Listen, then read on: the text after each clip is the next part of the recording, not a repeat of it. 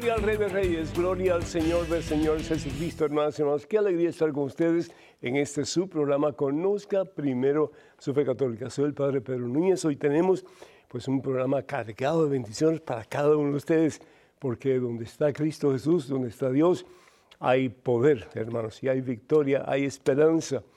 Y quiero pues en alguna forma dedicar este programa a todos los que sufren a consecuencia de gobiernos que no están sirviendo eh, las necesidades del pueblo, que no están buscando el bienestar tanto material como espiritual de las personas a quienes ellos deben de servir. No solamente en América Latina, pero en el mundo entero. Y quisiera pedir al Señor que nos ayude para que podamos ser justos de acuerdo a su santa voluntad y que podamos vivir en unidad y en amor, porque al fin y al cabo el amor viene de Dios y como consecuencia del amor, la unidad. Un programa muy interesante, ahí espero sus preguntas, sus comentarios, en fin, ¿verdad? Eh, ustedes son los que hacen posible este programa, así que este programa es de ustedes con sus preguntas, etc. Por ese momento, antes de hacer absolutamente nada más, hermano que me escuchas, hermana que me escuchas, hacemos un alto en nuestro acelerado caminar diario, nos ponemos en oración, vamos a ponernos en presencia de Dios en el nombre del Padre, del Hijo y del Espíritu Santo. Amén. Alabado sea el Señor.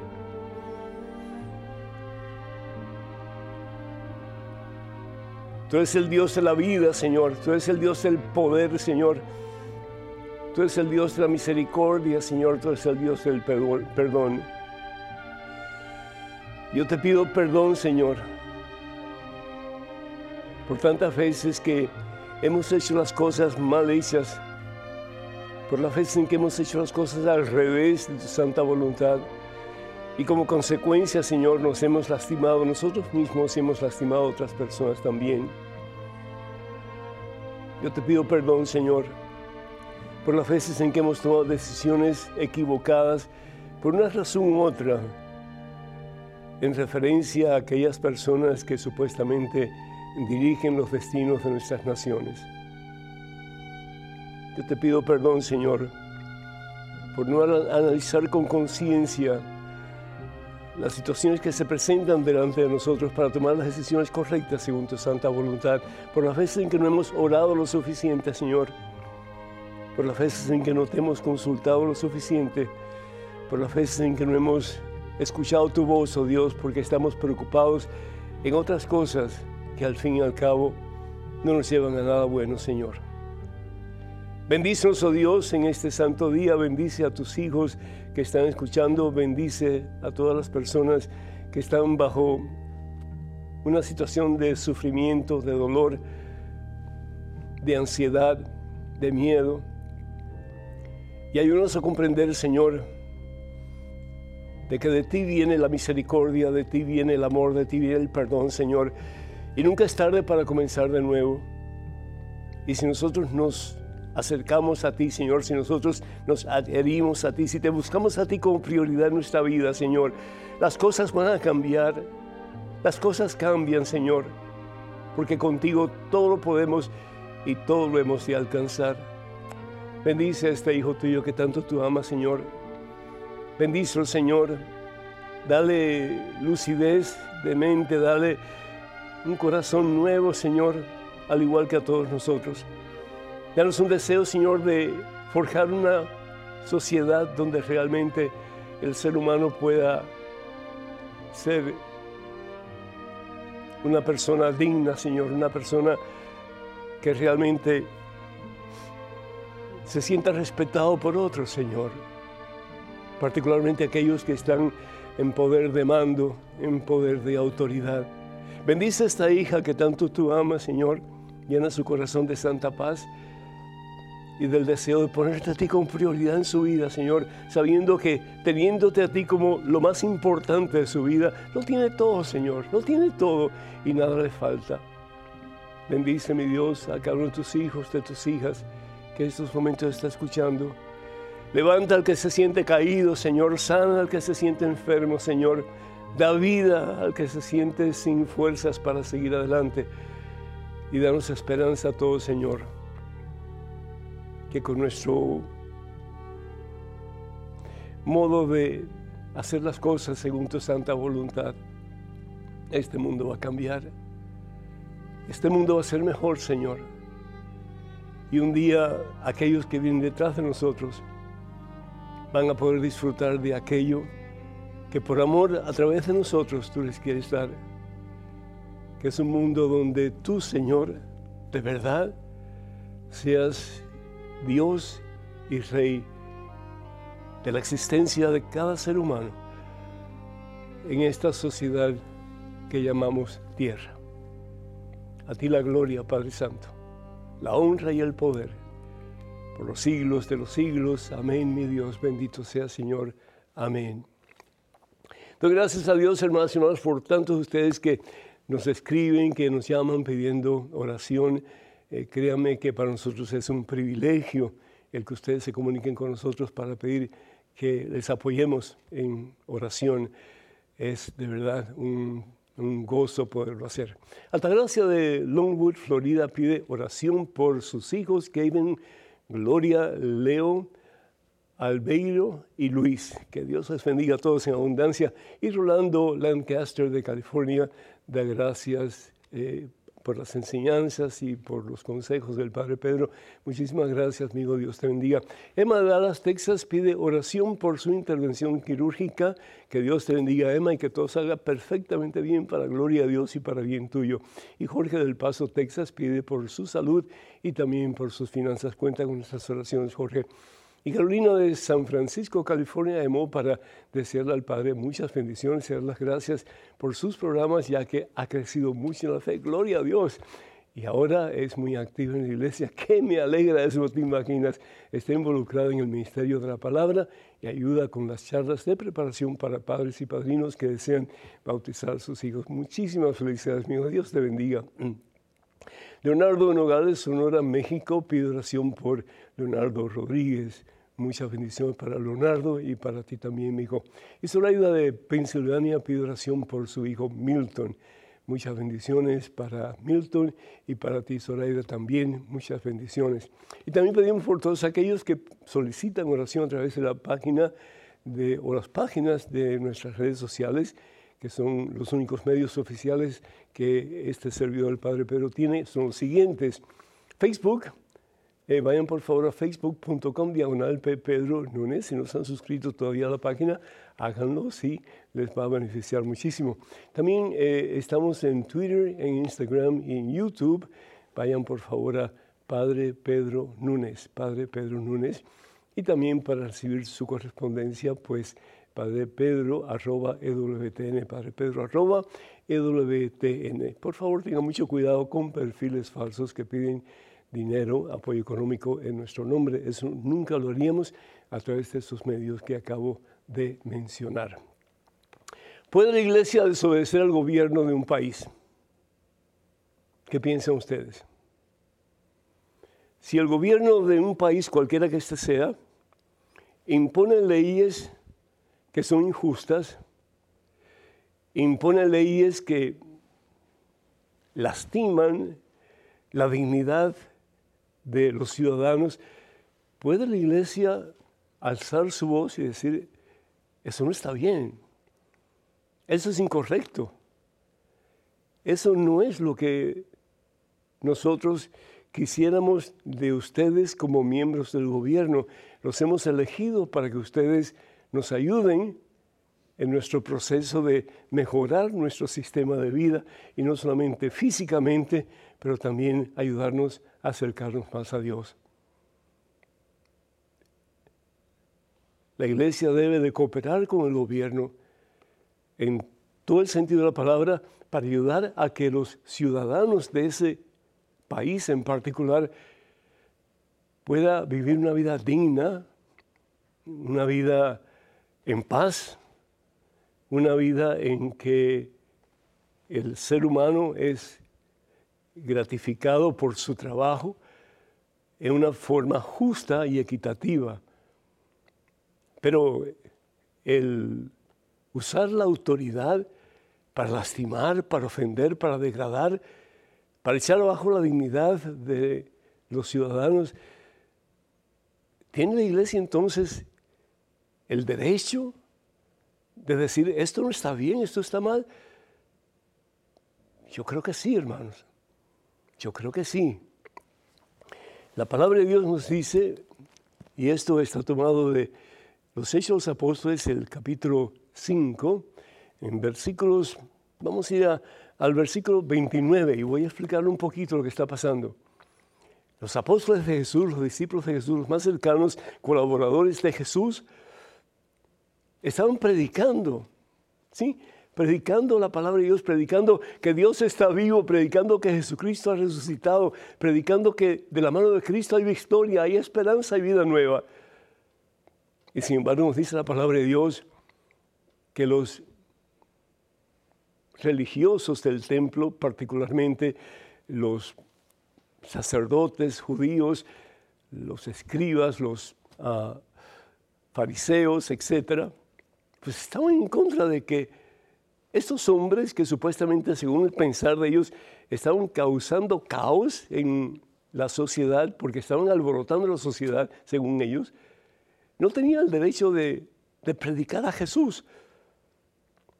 Y sin embargo, ellos en su propia conciencia no solamente creían que tenían el derecho de hacerlo, pero estaban convencidos de que si no lo hacían, estaban faltando sus propios principios cristianos.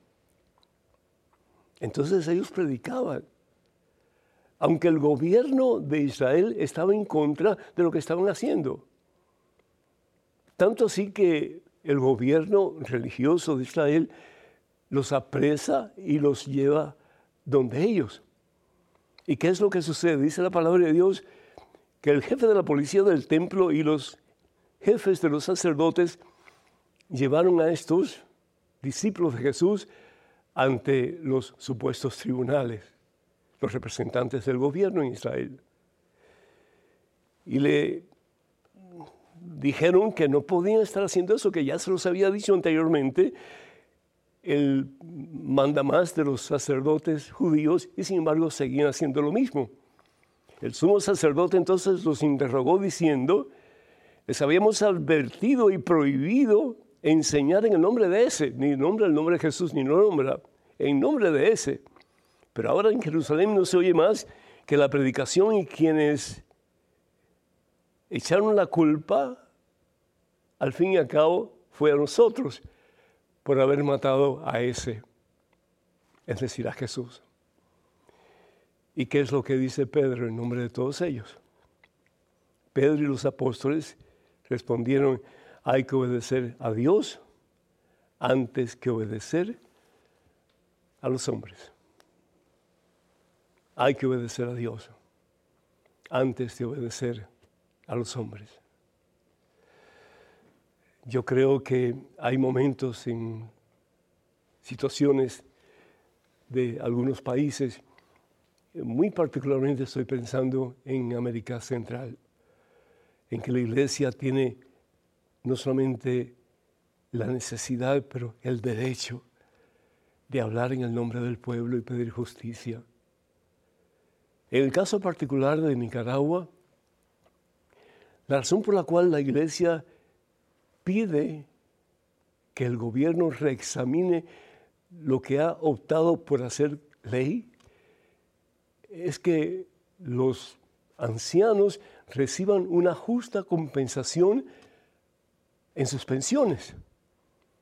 Y sin embargo, el gobierno toma la decisión de quitar parte de lo que van a recibir los ancianos. ¿Y qué va a pasar con esta gente entonces? Muchos de ellos van a morir de hambre. Y de ahí comienzan, pues, los discursos, los sermones, etc. Pero en paz, hermanos, en paz. Aunque el gobierno dice que esto fue para hacer que la gente se alborotara. Pero ¿qué otra forma se puede usar para que el gobierno escuche la voz de la gente, en este caso representada por la misma iglesia de Jesucristo, la iglesia católica. ha habido mucho dolor en el pueblo nicaragüense, como hubo y sigue habiendo dolor en el pueblo de Cuba, como hubo y sigue habiendo en el dolor en el, pueblo de, de Venezuela y tantos otros, como hubo hace tiempo ya en el pueblo mexicano. Los gobiernos están para servir, no para aprovecharse de su dignidad, para aplastar la dignidad de aquellos a quien ellos han prometido luchar para servir y para hacer que ellos puedan ser libres y puedan recibir la justicia que ellos merecen, su dignidad como hijos de Dios. Hermanas y hermanos, en el nombre del Señor Jesús, no se rindan, no se den por vencidos. Hay un Dios que está vivo. Hay un Dios que les ama. Hay un Dios que está con ustedes. Yo no sé cómo, pero Él sí sabe cómo va a poder resolver la situación no solamente de Nicaragua, pero de todos estos países que he hablado y de tantos otros países en el mundo entero.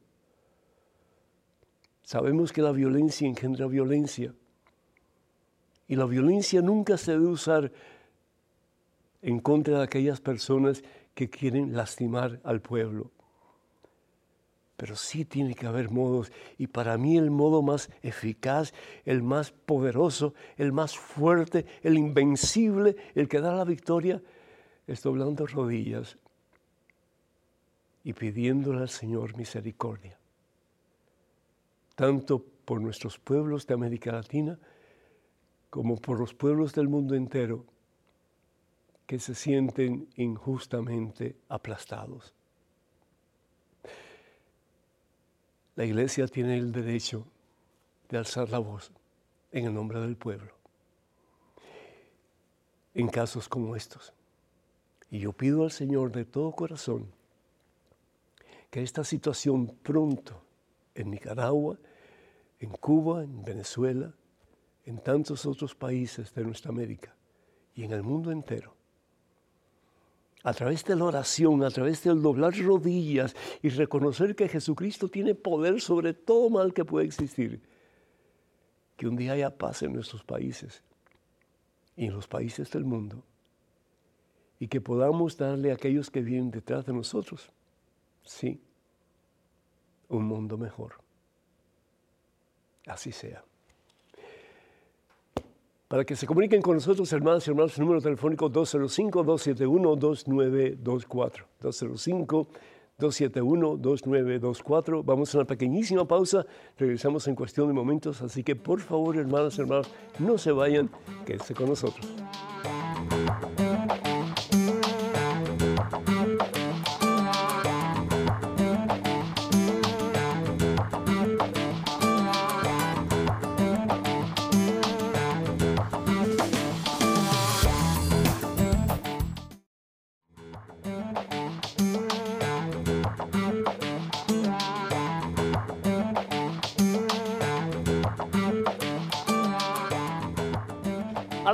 Glorificado, exaltado sea el nombre de Cristo Jesús, hermanos, hermanos, qué alegría estar con ustedes. No se imaginan poder estar con ustedes en este su programa Conozca Primero su Fe Católica. Soy el Padre Pedro Núñez.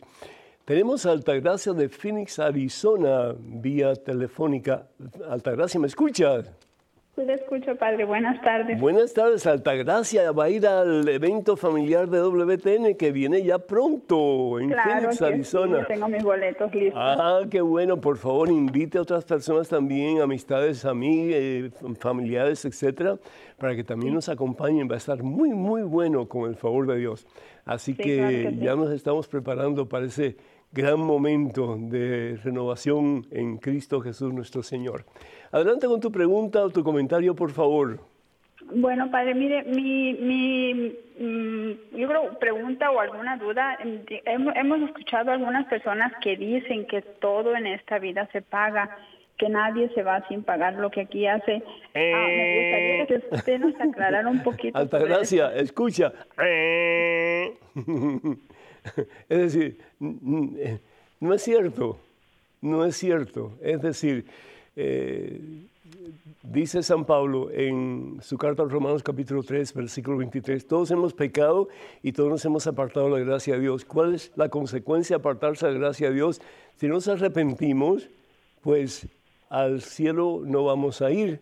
Y si no estamos en pecado mortal, tenemos que pasar por el purgatorio, es decir, por un proceso de purgación, de sanación interior para poder entrar en la presencia del todo santo, todo puro, todo perfecto que es Dios. Pero también tenemos que estar conscientes de que lo que hacemos mal hecho o bien hecho, en alguna forma sufrimos las consecuencias para bien o para mal.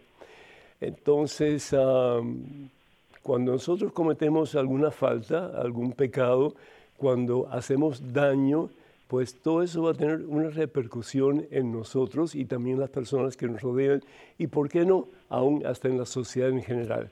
Entonces es importante tratar siempre de hacer el bien, alta gracia, porque cuando hacemos el bien, pues no solamente nos vamos a beneficiar nosotros mismos, pero vamos a beneficiar a otras personas y al fin y al cabo, pues es lo que Dios quiere, que juntos hagamos de este mundo un mundo mejor.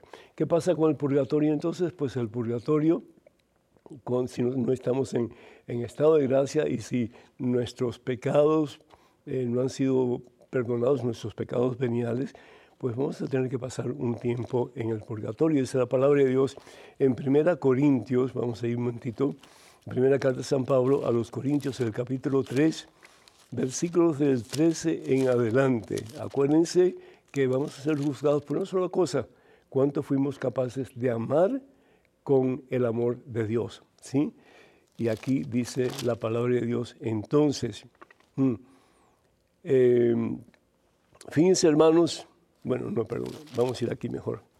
El que planta y el que riega están en la misma situación y Dios pagará a cada uno según su trabajo.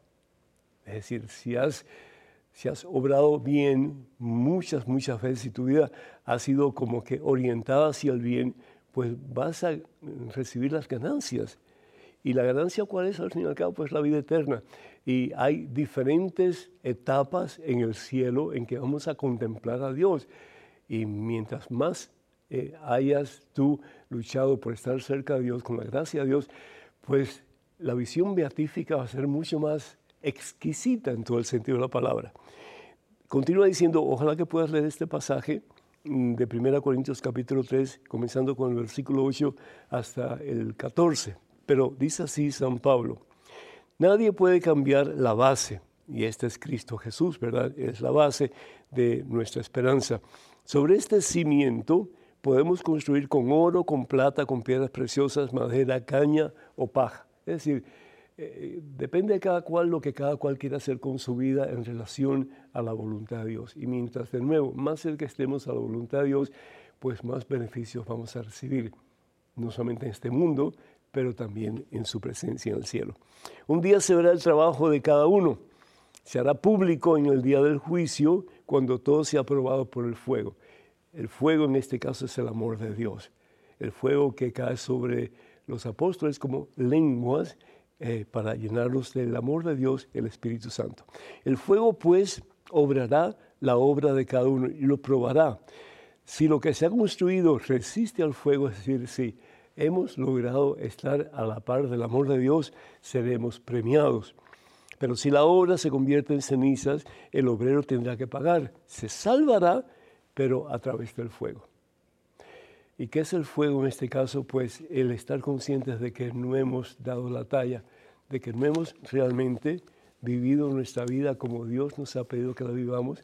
Y aunque tal vez no tengamos pecado mortal porque nos hemos confesado antes de morir, etc., pero la consecuencia del pecado queda.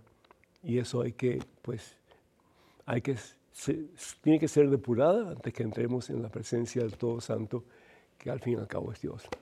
Espero que esto te haya ayudado, alta gracia. Tenemos una pregunta con una, aquí en, en el, ¿qué? En el, ¿cómo se dice? En el, en el correo electrónico. Adelante, por favor. Estimado Padre Pedro, sabemos que por orden del Vaticano, ni los sacerdotes ni los obispos pueden inmiscuirse en política. ¿Cuándo, ¿Cuándo tiene la Iglesia la potestad para expresar puntos políticos que redunden en el bien del pueblo? Armando desde Costa Rica. Armando, muchísimas gracias. Pues eh, hay, que, hay, que, hay que definir eso, ¿verdad? Eh, yo estaba hablando anteriormente de eh, inviscuirse en política, pero desde el punto de vista de hablar en nombre del pueblo, que a veces es vituperado, a veces es degradado, a veces es lastimado por la autoridad de algunos en poder, pues eso hay que, hay que hablarlo, hay que decirlo y hay que buscar la forma de enmendar esa situación para que el pueblo pueda vivir en un estado justo y un estado donde pues la autoridad trata de ayudar y no solamente a todo el pueblo, pero a los que necesiten más, en este caso que hablé anteriormente, eh, las personas ya ancianas. Pero por otra parte, la iglesia pide que nosotros sacerdotes no nos metamos en política, es decir, nosotros no podemos desde el púlpito decir, voten por fulano, voten por vegano. No, eso no lo podemos hacer. O tampoco podemos ocupar un, un trabajo público. Es decir, yo no puedo postularme para, para gobernador, no puedo postularme para presidente, nada de eso, ¿verdad? Eh, eso no es, eso no es eh, de acuerdo al pensar de la iglesia. Pero yo sí puedo decir, miren, fíjense, eh, estos son los sacerdotes que se están, los sacerdotes, estos son los candidatos que se están postulando. Aquí tenemos la plataforma de fulano y aquí tenemos la plataforma de ciclano. estos son los puntos que este hombre o esta mujer va a desarrollar si es elegido y estos son los otros que va a desarrollar si esta otra persona es elegida. Entonces, dado esto, decimos, la, iglesia enseña tal cosa en relación a estos puntos que este hombre aprueba o desaprueba. Eh, por ejemplo, el aborto, vamos a poner, eh, y estos, estos son los otros puntos. Entonces, desde ese punto de vista, el sacerdote, el ministro puede inmiscuirse en la política, pero solamente para aclarar cuáles son los puntos que cada, eh, que cada candidato ofrece y que va a desarrollar en su término mm, si es elegido. Así que desde ese punto sí podemos, pero meternos en política, en algún tipo de trabajo político, no podemos ni tampoco podemos eh, endorsar a una persona para que gane la contienda. Tampoco podemos hacer eso. Tenemos en este momento un correo electrónico. Una pregunta adelante, por favor. Un saludo en Cristo, estimado Padre Pedro. Estaba tratando de entender el pasaje de Romanos 12, 19, donde San Pablo se refiere a que no debemos buscar la justicia por nuestra cuenta, ya que la venganza pertenece al Señor. ¿A qué tipo de venganza se refiere San Pablo? ¿Será acaso que nada se paga en esta vida, sino que solo en el más allá? Al ver a tantos que han obrado el mal y sin embargo mueren gordos y longevos, y tanta buena gente buena que sufre penurias, no puedo comprender a qué se refiere San Pablo. Por favor, explíqueme. Renzo, desde Chile. Renzo, muchísimas gracias. Que Dios te bendiga. Pues eh, toda acción tiene una consecuencia. Y si nosotros hacemos algo bueno, vamos a recibir consecuencias positivas. Pero si hacemos algo que está mal hecho, pues vamos también a recibir ah, pues, eh, el, castigo, no que Dios nos castiga, pero toda acción tiene una consecuencia. Y si es mala, el castigo va a ser dado por nosotros mismos por haber optado por hacer el mal. Y la palabra de Dios en Romanos capítulo 19, vamos aquí un momentito a ver. Eh, el capítulo 12, versículo 19 dice, hagan todo lo posible por vivir en paz, hermanos. No se, no, no se topen la justicia, no tomen la justicia por su cuenta, dejen que sea Dios quien castigue. Dice la Escritura, mía es la venganza, yo haré lo que merece recibir cada cual. ¿A qué se refiere eh, San Pablo cuando dice mía es la venganza? Es decir, la venganza en este aspecto no es ojo por ojo y diente por diente, sino que lo que está diciendo el Señor es que si tú haces esto, la consecuencia de esto va a ser esto. Entonces, por eso el Señor Jesús en el Evangelio según San Mateo capítulo 7, versículo 13 y 14, nos habla de que hay dos caminos que podemos escoger. El camino del mundo, eh, que haces lo que te da la gana, destruyes, lastimas, eh, haces horrores, y el camino del bien, que es el camino de Jesús. Entonces, cualquiera de esos caminos va a tener una consecuencia lo que hagamos. Si estamos haciendo cosas bien hechas, cosas buenas, vamos a recibir ganancias, cosas buenas y sobre todo un acercamiento a Dios que no solamente va a ser fructífero en este mundo, pero en la vida eterna. Pero si escogemos el camino del mal, el camino de Satanás, ahí vamos a pagar las consecuencias. Dios es un Dios misericordioso, definitivamente, pero Dios es un Dios justo. Y todo lo que hagamos, bien o mal hecho, pues tiene una consecuencia que vamos a tener que enfrentar. Pues es lo que quiere decir San Pablo. Y eso al fin y al cabo es la realidad. Y unas, algunas personas te estaban mencionando que pues están gorditos y van mm, supuestamente a vivir muchos años, eso Dios lo sabe solamente. Pero tú no sabes lo que hay en el interior de las personas. Tú no sabes cuánta miseria puede haber en el interior de esas personas. ¿Qué paz puede haber en el interior de aquellas personas que optan por el bien? Eh, yo cuando era joven no quería nada con Dios, pero mi vida era miserable. Y yo tenía muchas cosas, pero no tenía a Dios. Hoy no tengo muchas cosas, pero tengo lo más importante. Tengo a Jesucristo en mi corazón. Y como dice la Escritura, tengo la perla de gran precio. El tesoro que quien lo tiene, lo tiene todo y nada le falta. Así que a escoger a Jesús, porque al fin y al cabo, hermano, hermana, vale la pena y la ganancia es infinita. Que Dios te bendiga, amigo. Tenemos un correo electrónico, una pregunta, adelante, por favor. Buenas, Padre. Quisiera saber si San José tiene un lugar en donde fue enterrado. Muy poco se sabe de él.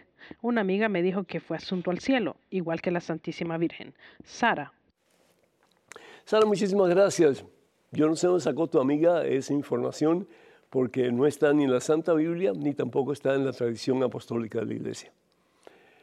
Es decir, eh, la palabra de Dios nos habla en el Evangelio según San Lucas, capítulo 2, versículo del 41 en adelante, y vamos a, vamos a ver aquí un momentito qué es lo que nos dice la palabra de Dios en referencia a San José. Fíjate que mientras una persona tenía que ver directamente con la vida de Jesús, los evangelios mencionan a esa persona.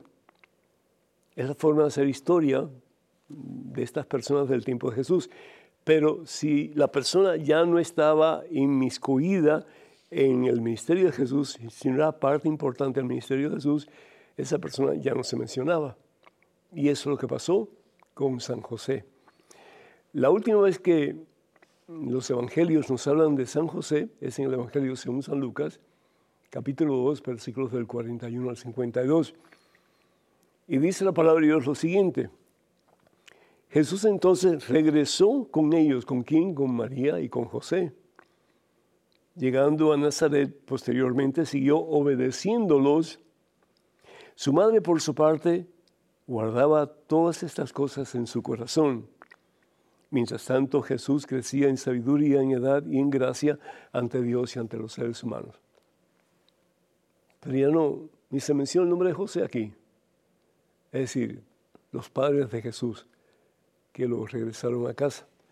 Pero ahí se acaba todo lo que se dice de San José. San José seguro murió mucho antes que Jesús y Jesús pues em, tiene que haber estado cerca de San José. Por eso hablamos de que San José es el patrono de la buena muerte, porque si Jesús está a tu lado, qué rico, ¿no es cierto? No hay problema dificultad, no hay dolor que si Jesús con nosotros alguien pueda o algo pueda lastimarnos en absoluto. Hermanos y hermanos, vamos a una pequeña pausa. El número telefónico para que se comuniquen con nosotros es el 205-271-2924. Repito, 205-271-2924. Regresamos en cuestión de momentos, así que por favor no se vayan, quédense con nosotros.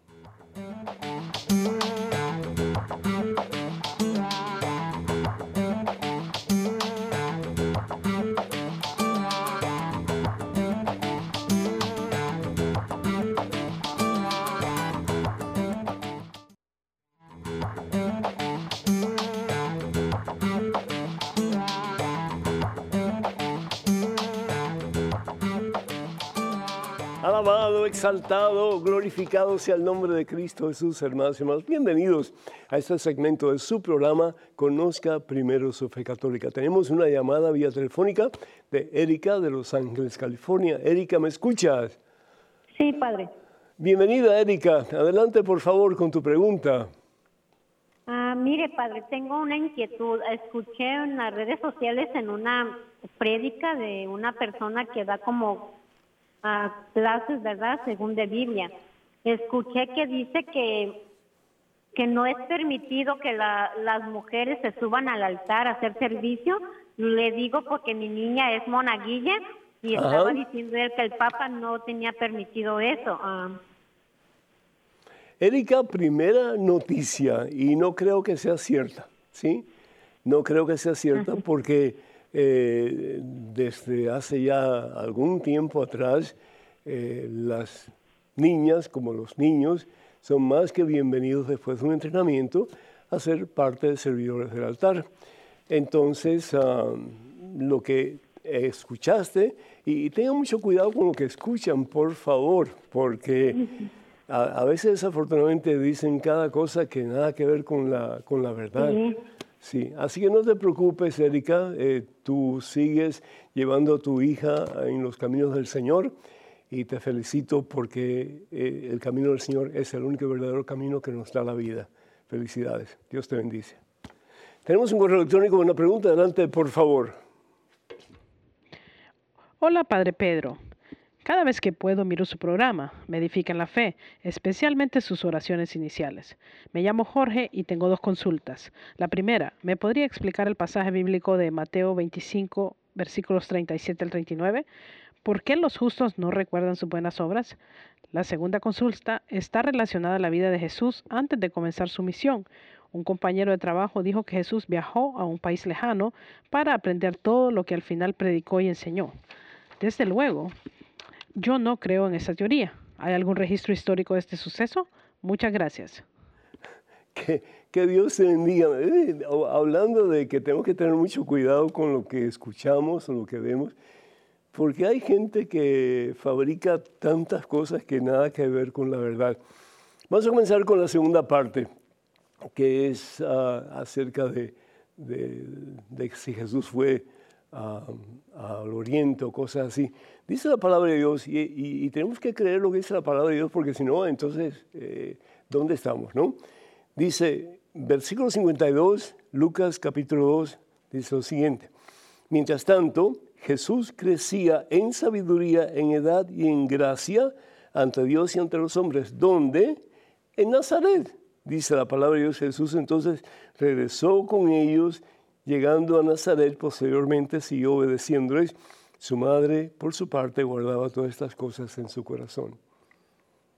Es decir, él creció como cualquier otro ser humano al lado de papá y de mamá y él fue desarrollando su, su, vida espiritual.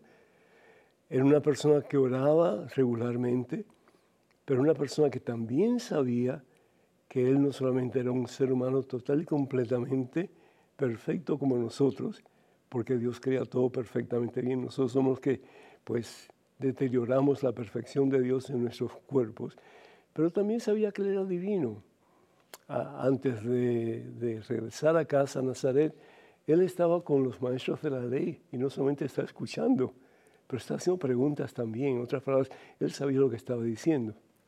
Entonces, ah, de que haya ido al oriente y a buscar qué cosa, aprender qué cosa. Si al fin y al cabo Jesús es la verdad, yo soy el camino, la verdad y la vida. Nadie va al Padre sino a través de mí. Entonces, eso. Por otra parte, eh, las buenas obras. Claro que todo lo que hacemos tiene que dar gloria a Dios. Todo lo que hacemos. Que todo sea para darle gloria a Dios. Si yo hago cualquier cosa, yo muevo esta mano, la mano, la muevo, pero no porque Pedro está moviendo la mano solo, sino que Pedro está moviendo la mano con Dios y es Dios que mueve la mano. Entonces, todo lo que yo hago, lo hago con la gracia de Dios. Entonces, aún las cosas malas que hago, Dios las permite. Dios no quiere que las haga, pero Dios las permite esperando un cambio de corazón. Y eso es precisamente lo que entonces vamos a ver aquí en el Evangelio según San Mateo, capítulo 25, versículos del 37 al 39. Nos dice la palabra de Dios que le preguntaron los justos, Señor, ¿y cuándo te vimos hambriento y te dimos de comer? ¿Cuándo te vimos sediento y te dimos de beber? ¿Cuándo te vimos forastero y te atendimos? ¿Cuándo enfermo y te ayudamos o en la cárcel y fuimos a verte? Y el rey responderá, en verdad les digo, que lo que hicieron por algunos más pequeños lo hicieron por mí. ¿Qué es lo que Jesús realmente está enseñando aquí? No que nosotros no nos acordemos de nuestras buenas obras. Claro que sí, nos vamos a acordar de muchas buenas obras algunas se nos van a olvidar, pero vamos a recordar muchas buenas obras, pero lo importante es que esas obras suban a la presencia de Dios y glorifiquen a Dios, pero al mismo tiempo el reconocer que lo que yo hago o dejo de hacer por uno de mis hermanos que tiene necesidad, lo estoy haciendo por el mismo Jesús. Y por eso el Señor dice, estuve enfermo y me fueron a visitar, estuve hambriento, me dieron de comer, estuve sediento, me dieron de, beber, etcétera.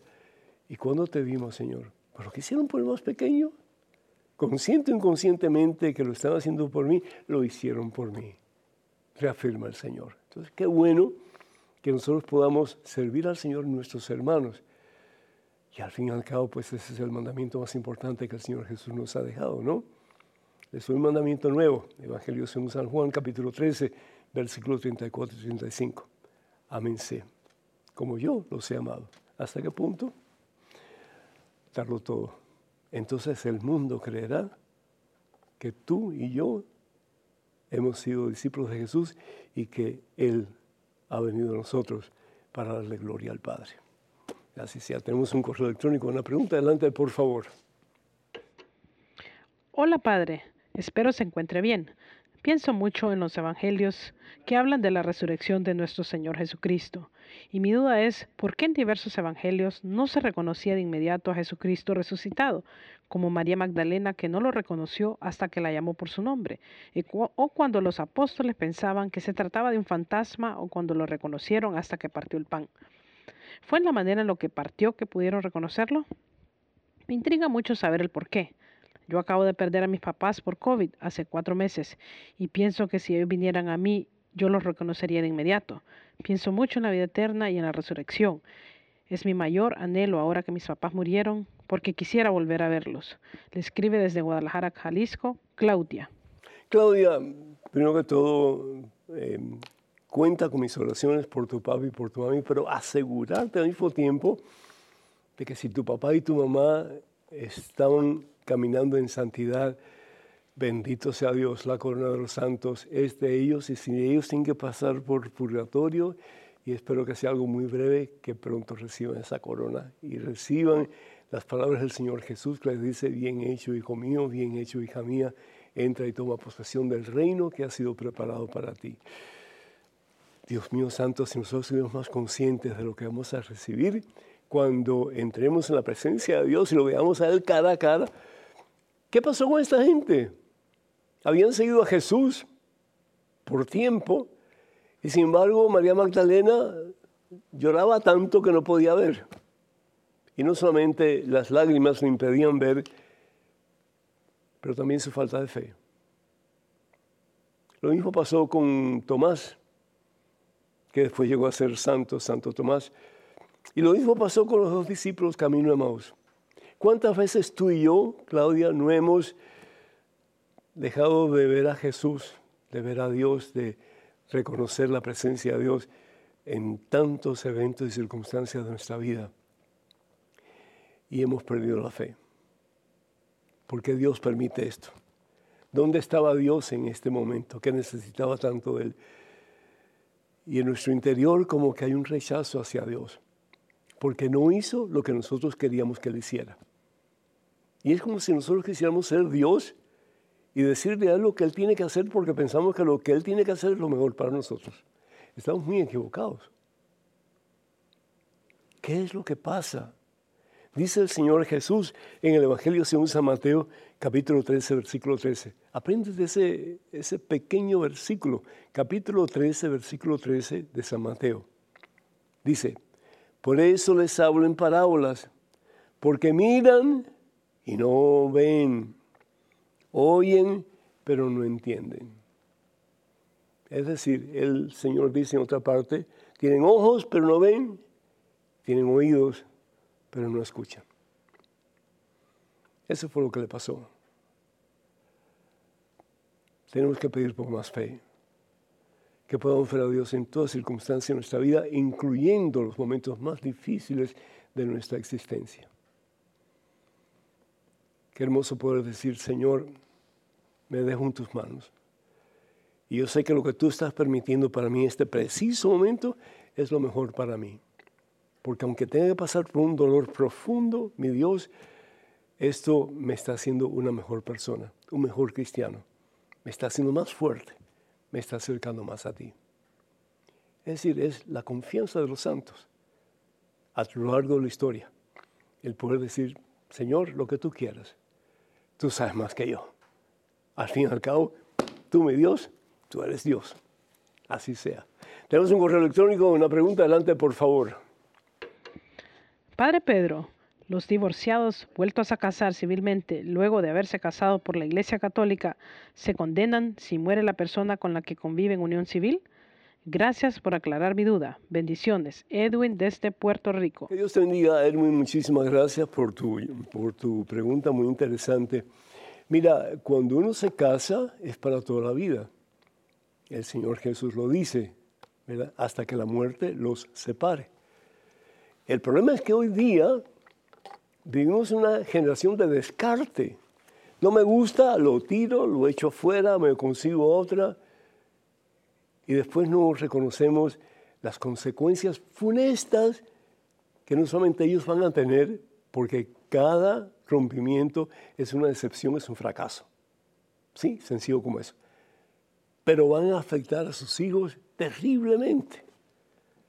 Ah, pero yo tengo que hacer lo que yo quiero, yo tengo que vivir mi vida, yo tengo que buscar la felicidad a costa del sufrimiento de aquellas personas que están a tu lado. Eso no es cristianismo. Eso de cristiano no tiene nada. Es decir, eso es un egocentrismo mundano que nada que ver con Dios.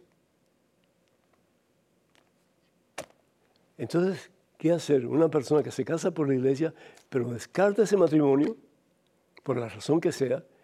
Yo, perdón un momentito, hago un paréntesis. ¿Para qué hacer noviazgo? Si no es para ver si la otra persona realmente es la persona que Dios quiere para mí. ¿Y cuántas veces le he preguntado a Dios, ¿es esa persona la que tú quieres para mí? ¿Cuántas veces oramos pidiendo a Dios que nos consiga la persona que realmente va a ser nuestra pareja para poderle hacer feliz y reconocer que ahí está la presencia de Dios. No sé, hermanos, ¿dónde estamos parados? De verdad que sí. A veces me pregunto. Pero en, este caso, volviendo a tu pregunta, la persona se divorcia, no se puede divorciar por la iglesia, porque no hay divorcio en la iglesia, se divorcia por lo civil. Y yo me pregunto, ¿quién es un magistrado quién es una persona eh, que pueda divorciar a alguien cuando la persona no está, no está casada, sino que por Dios. Y la bendición la ha recibido Dios. Y dice la palabra de Dios en Génesis capítulo 1, versículo 28, que Dios bendijo a la pareja diciendo sean fecundos y multiplíquense. Y después dice en Génesis capítulo 2, versículo 24, ¿verdad? Lo que Dios ha unido, que el hombre no lo separe crezcan y multiplíquense. Entonces, ¿qué hacer? Pues lo que se debe hacer es ir donde un sacerdote de confianza o tu párroco, ¿verdad? Y explicar la situación. Mira, yo estuve casado por la iglesia, el matrimonio se quebró y ahora estoy casado por lo civil. Ayúdame para que yo pueda tener una relación adecuada, bien, de acuerdo a la voluntad de Dios. Entonces el sacerdote te va a ayudar con lo que se llama la anulación del matrimonio. ¿Y qué cosa es la anulación? Es el investigar si realmente ese casamiento por la iglesia fue válido o no fue válido. ¿Fue un sacramento o no fue un sacramento? ¿Fue una unión bendecida por Dios o no fue una unión bendecida por Dios? Y si esa unión no fue bendecida por Dios, si esa unión no fue un sacramento, si esa unión no fue de acuerdo a la voluntad de Dios, por la razón que haya sido, entonces lo que la iglesia proclama es que ahí nunca hubo un sacramento, nunca hubo un matrimonio de acuerdo a la voluntad de Dios y la persona que contrajo matrimonio en la iglesia, pues tiene la libertad de casarse. Acuérdense que en el matrimonio eclesiástico hay dos niveles, el externo y el interno. El externo es lo que pasa, la boda, etc. Y el interno es mi disposición, mi actitud hacia la otra persona cuando yo contraigo matrimonio eclesiástico. Desafortunadamente el tiempo se nos ha acabado. Quiero recordarles que todos los libros de este servidor están disponibles en el catálogo religioso de WTN. Para ordenarlo, para más información, por favor, comuníquense al número 205-795-5814. 205-795-5814. También quiero recordarles que ya nos falta muy poco para la celebración familiar de WTN este primero de octubre en Phoenix, Arizona. No se lo pierdan. Habrán charlas, tiempo para compartir actividades para niños, confesiones, oración al Santísimo, la Santa Misa y un gran concierto de Martín Valverde y su banda. No se lo pueden perder. Para más información, por favor, vayan a ewtn.com español ewtn.com diagonal español. Y también les invito a una prédica y una hora santa titulada En búsqueda o en busca de la Iglesia de Jesucristo. Este evento se llevará a cabo en Orange County, en el área de Los Ángeles, California, el próximo 12 de noviembre. Para más información, por favor, comuníquense con Maciel Carrasco uh, al su celular o al WhatsApp. Ella es la que está pues organizando el peregrinaje a Tierra Santa. También les invitamos para que ustedes pues nos ayuden con sus oraciones y cuando sea posible pues que eh, nos envíen sus donativos para poder continuar con este ministerio que hace tanto bien a tantas gentes. Y también para que nos escriban con sus preguntas, padrepedro.ewtn.com,